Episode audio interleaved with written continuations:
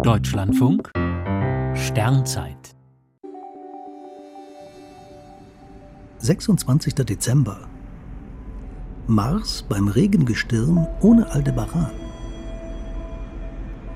Im Sternbild Stier, in dem gerade der rötliche Planet Mars leuchtet, gibt es zwei Sternhaufen.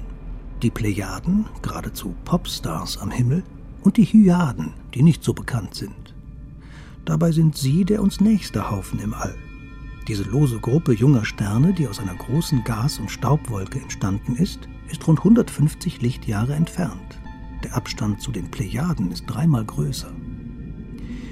Die Hyadensterne funkeln V-förmig neben Aldebaran, dem roten Auge des Stiers, und markieren dessen Kopf.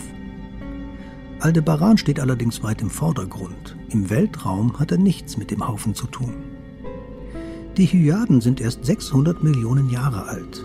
Der stellare Kreis Aldebaran ist rund zehnmal älter und somit lange vor ihnen aufgeleuchtet. Schon in der Antike gab es ganz unterschiedliche Angaben zur Anzahl und zu den Namen der Hyadensterne.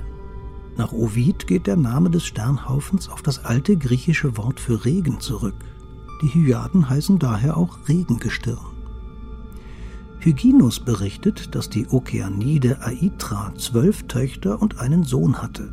Als diese auf der Jagd von einer Löwin getötet wurde, waren die Schwestern untröstlich. Aus Mitleid setzte Zeus fünf von ihnen als Hyaden an den Himmel und die restlichen sieben als Plejaden. Diese Geschichte verbindet die beiden Haufen, die auch am Himmel etwas gemeinsam haben. Sie bilden das goldene Tor der Ekliptik, durch das Sonne, Mond und Planeten laufen. Mars steht derzeit knapp hinter dem Tor und wird es in zwei Jahren wieder durchschreiten.